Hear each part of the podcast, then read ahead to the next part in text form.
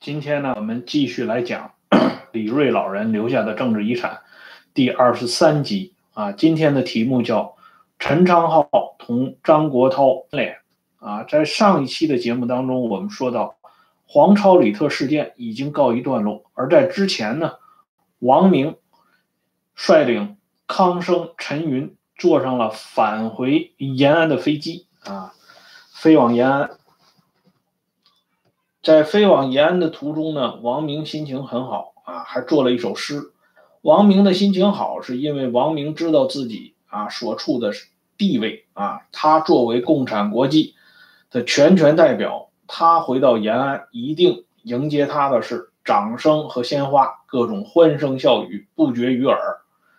而这个时候呢，在延安机场上啊，等待王明的这些人呢，也确实做了王明所期望的这些准备。不过呢，他们当中有一个人，内心还盘算着更大的一个计划。这个人人呢，就是毛泽东。毛泽东当然欢迎王明回来，但同时呢，他也啊，在内心深处呢。伴着一丝丝的忧虑，因为他知道王明回到延安，对于他现在的这个政治地位意味着什么。不过呢，眼下毛泽东啊还没有考虑王明回来之后的诸多安排。他现在感到高兴的是，他正好借助王明这把尚方宝剑啊，对他目前。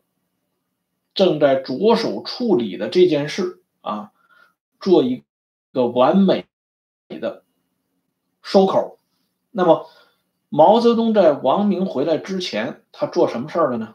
他正在组织一切力量对张国焘进行全方位的围剿，并且卓有成效啊，已经接近尾声。这个时候呢，王明回来，正好利用王明的地位。啊，进一步的把张国焘的这个案子办成铁案，这是毛泽东最为高兴的原因之一啊。那么，为什么啊？毛泽东在围剿张国焘这个工作当中呢，如此的信心十足呢？因为。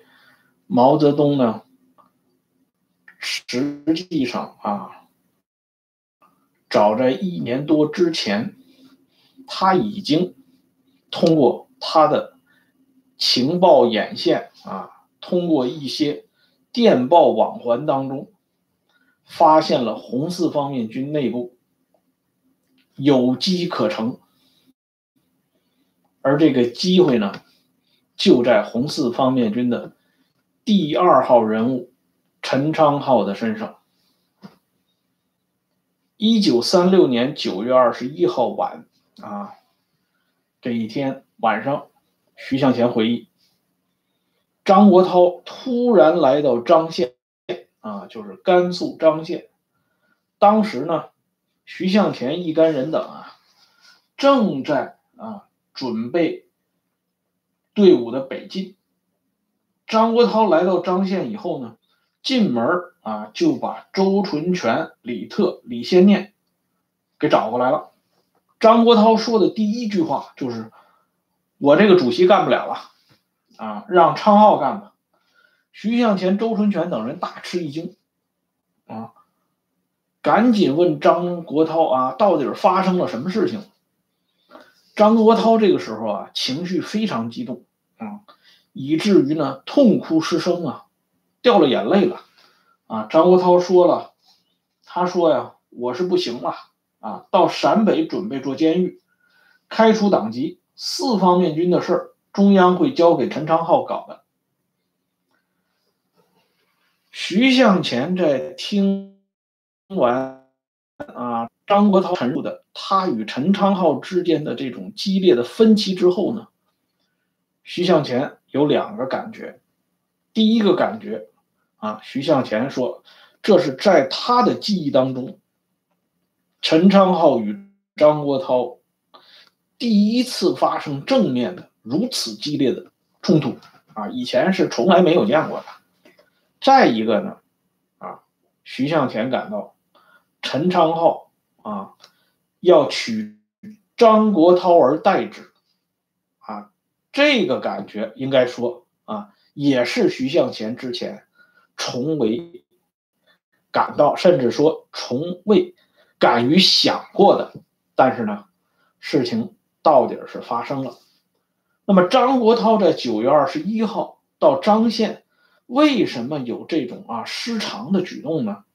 这要从头一天，就是一九三六年九月二十号的闽州会议上说起。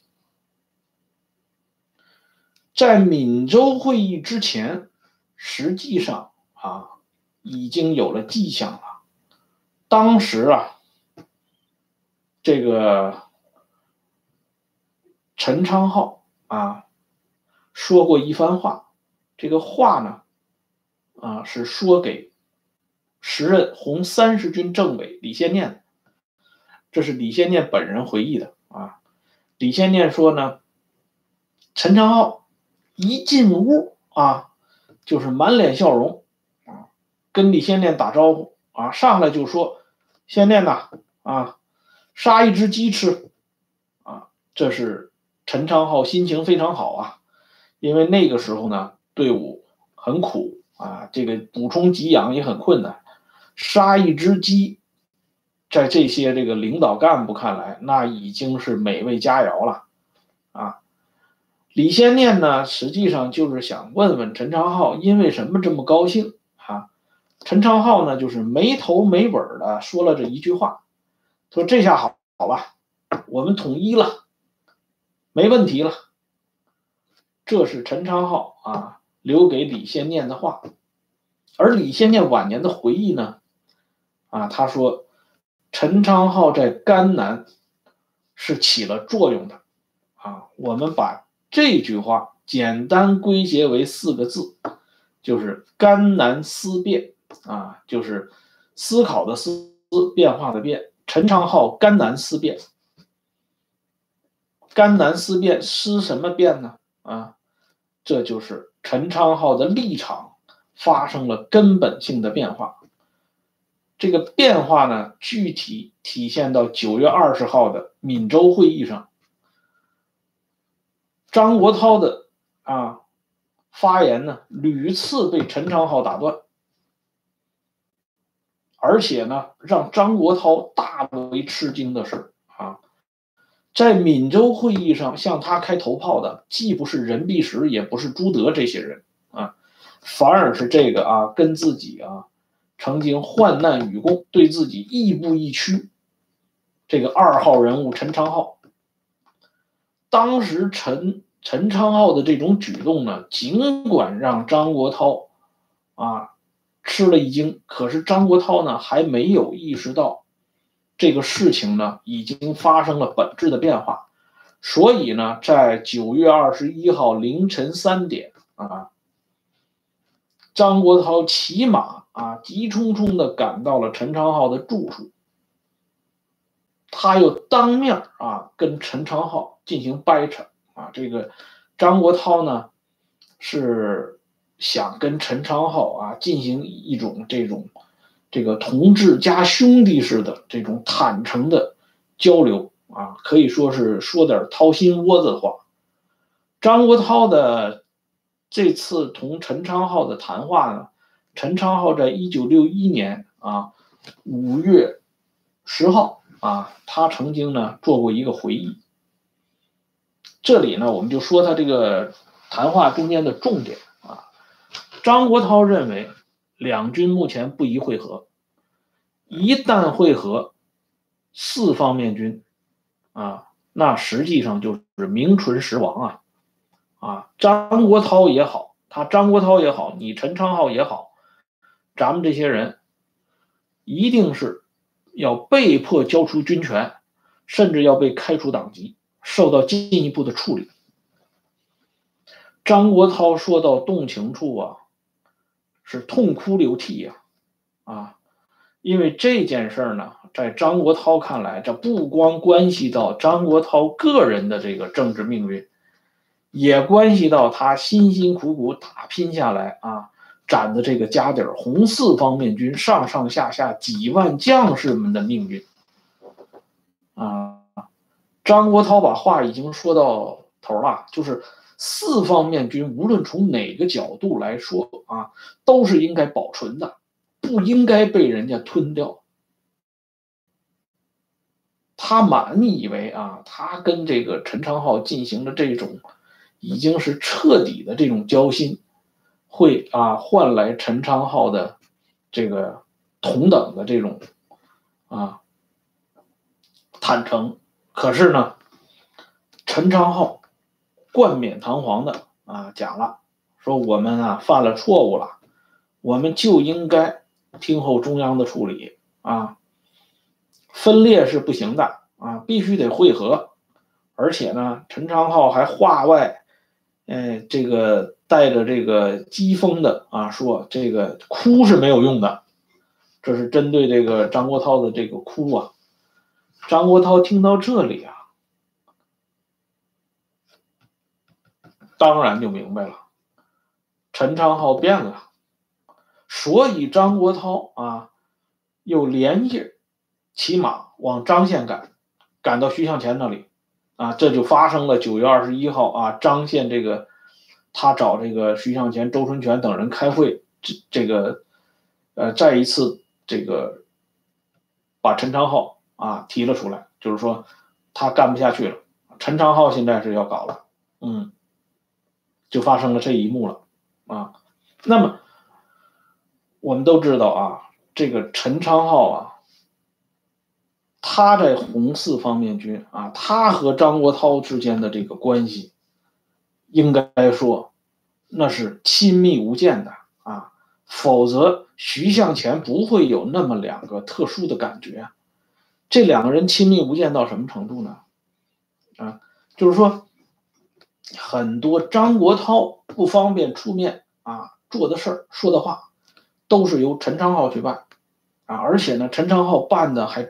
真是干净利索啊，不拖泥带水。最重要的会议上一次呢是鸡鸣河会议啊，当时呢也是围绕这个南下的问题，曾中生、许继慎这些前线将领反对张国焘的这种瞎指挥啊。张国焘这个人在军事上实际上是外行的啊，他在很多地方他比照这个曾中生、许继慎那是相差不是一点半点的。啊，所以呢，人家曾中生、许继慎是提出了正确的意见，可是当时张国焘的那个地位呢是初来乍到，如果刚来就让人家啊给碰这么一个大钉子的话，那么下边的工作那是无法开展了，他的这个中央分局书记的权威，那自然也就是颜面扫地呀。所以张国焘当时很着急，他让陈昌浩马上赶到前线去啊。制止这种行为。陈昌浩下车一使啊，拿着马鞭子指着曾中生的鼻子说：“啊，曾中生同志，你的党性跑到哪里去了？”曾中生这件事儿呢，在这件事上是相当反感的啊，因为曾中生的资历远在陈昌浩之上，这是一方面。最关键的是曾中生、许继慎啊。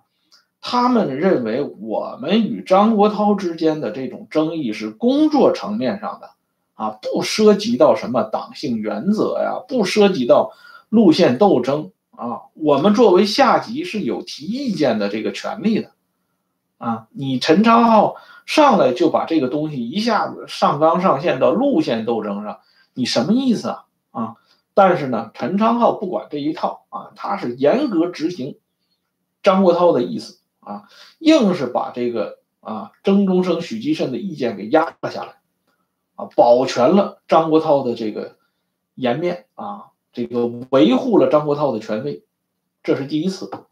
第二次呢，就是当张国焘他们败给啊撤出鄂豫皖根据地之后呢，在小河口会议上，大家呢啊又是曾中生他们挑头啊，这个对这个张国焘的这种做法呢表示了愤慨。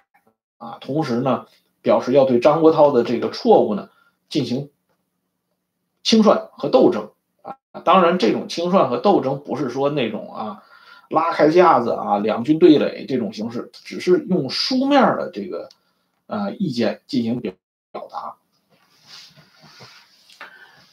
本来呢，这个事儿呢，啊，一开始大家就已经定了。但是张秦秋呢，啊，他认为陈昌浩是值得争取一下的，而且争取了陈昌浩的话呢，对整个事情的发展也是很有利的啊。别人不知道陈昌浩，那张秦秋是知道陈昌浩的啊，因为两个人后来在一九三六年那是结了婚了啊，两口子了啊。张秦秋深知陈昌浩的特殊地位。啊，这也是为什么张国焘啊非常倚重陈昌浩的地方。原来啊，中国有一个驻苏联大使，大家应该都听说过这个人的名字，他叫刘晓啊。这是后六届四中全会以后，往江苏省委书记，他呢是把陈昌浩、李竹生直接带上了这个江江苏省委的任上啊。江苏省委的一些这个重大事件呢，事情啊，都是这个王明关起门来啊，同这个陈昌浩、李竹生这仨人在一起商量啊。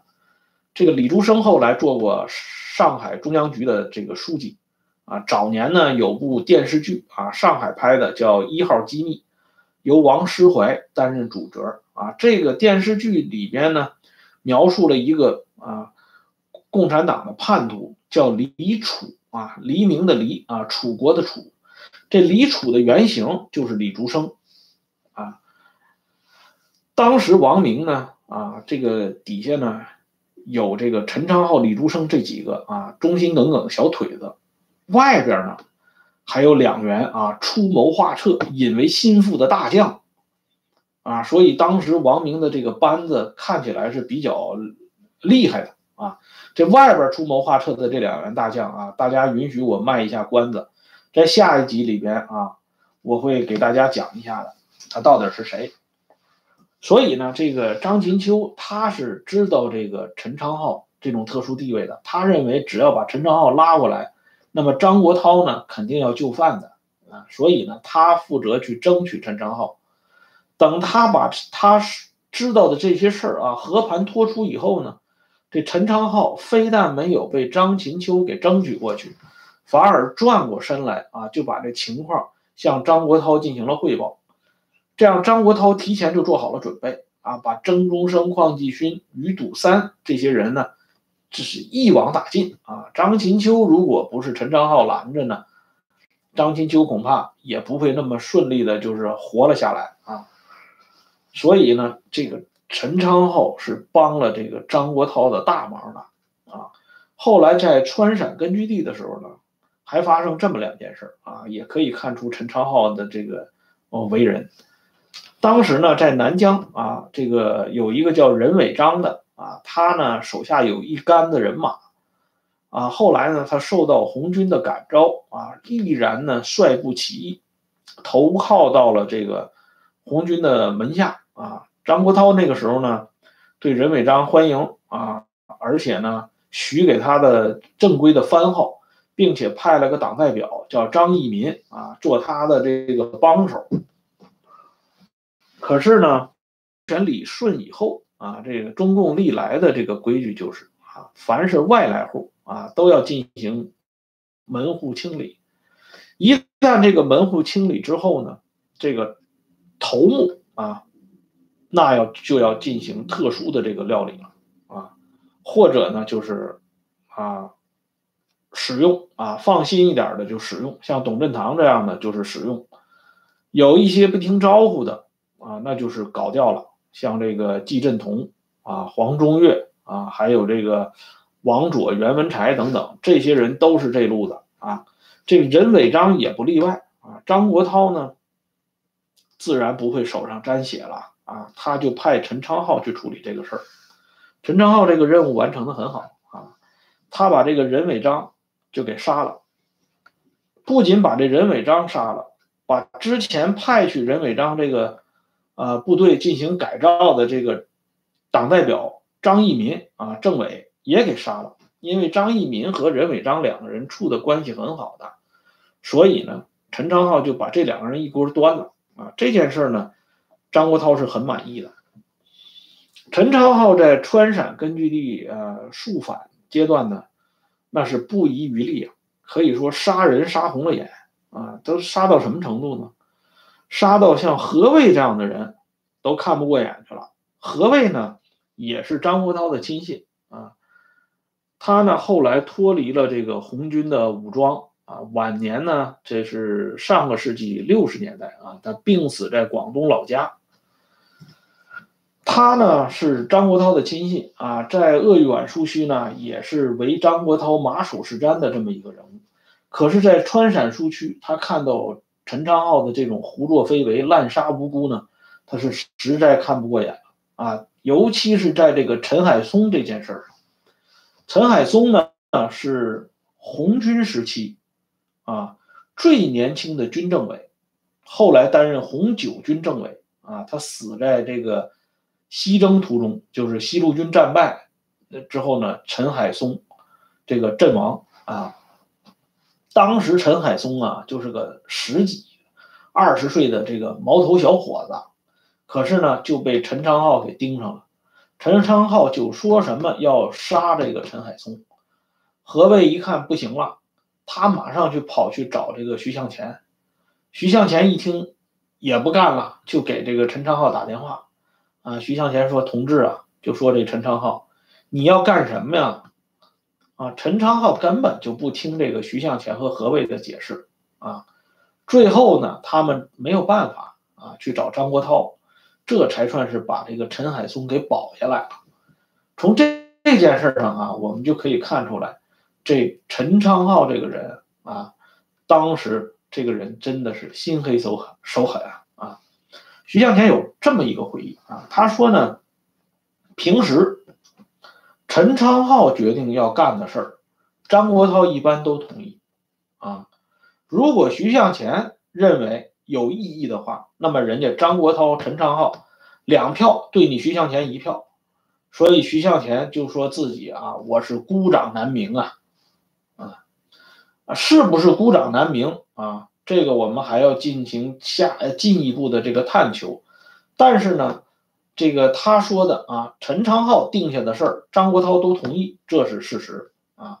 这是陈昌浩这和张国焘这两个人在一起这么多年合作，一直是处在这种啊蜜月的状态。可是呢，这个蜜月呢，当红一方面军和红四方面军在茂功会师以后呢？啊，开始发生了变化了。一开始的变化呢，当然是相当微妙的啊。在沙窝会议上呢，张国焘是力保陈昌浩、周纯全进入中央政治局。这个中共啊，一直强调这个政治规矩啊，实际上呢，从历史上看啊，他这个政治规矩啊。从来就没有真正意义上的形成过啊，没有什么这个呃纪律啊、规定啊、约束啊是不能被打破的啊，反正都是用事贵从权啊这四个字就给解释了啊。到了非常时期，就用非常的这个手段来处理中央政治局的改选。按照党章的要求，那是要经过中央全会的批准的。